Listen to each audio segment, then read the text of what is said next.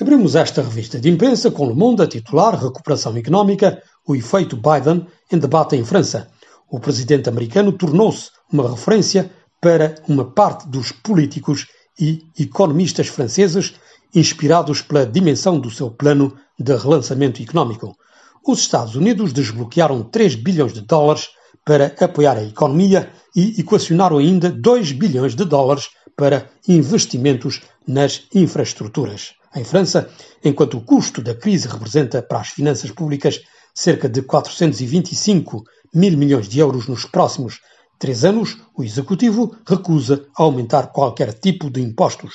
Em Bruxelas, a Comissão Europeia apresentou a sua estratégia para relançar o Plano Europeu de 806 mil milhões de euros, mas persistem bloqueios.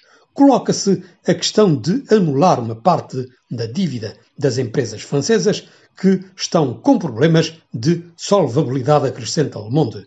O mesmo vespertino refere-se ainda à suspensão de voos provenientes do Brasil, com medo da propagação da estirpe brasileira da Covid, considerada tardia e insuficiente, tendo em conta que não há medidas estritas de quarentena até ao momento. Por seu lado, Liberação titula Covid, a tragédia brasileira. Em média, 3 mil mortos por dia, uma gestão caótica da crise feita pelo presidente Bolsonaro, o país perdeu o controle da pandemia e está atingido por uma virulenta estirpe do vírus que causa alarme em todo o mundo, nota Libération.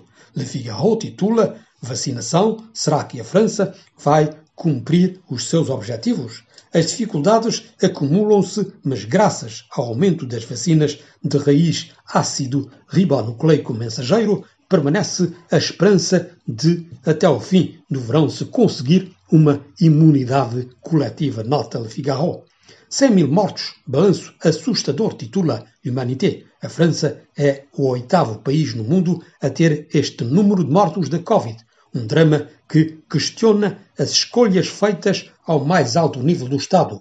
Esta cifra simbólica poderia ter sido muito mais tarde se certas decisões políticas não fossem tomadas sem debate por Macron, que decidiu não adotar o reconfinamento em fins de janeiro, apesar dos alertas Nota Humanité. Mudando de assunto, Lacroix titula, dois anos depois, o fervor continua intacto, encimando uma foto da Catedral de Nossa Senhora em Paris, desde o incêndio de 15 de abril de 2019, que quase destruiu Notre-Dame de Paris, a emoção transformou-se num movimento de fundo para este símbolo universal. A Câmara Municipal de Paris vai lançar um programa de ordenamento nas imediações da Catedral e a Igreja Católica finaliza o seu projeto litúrgico de acolhimento de fiéis e visitantes. A Catedral cria-nos, quer sejamos crentes ou não, afirma a Presidente da Câmara de Paris,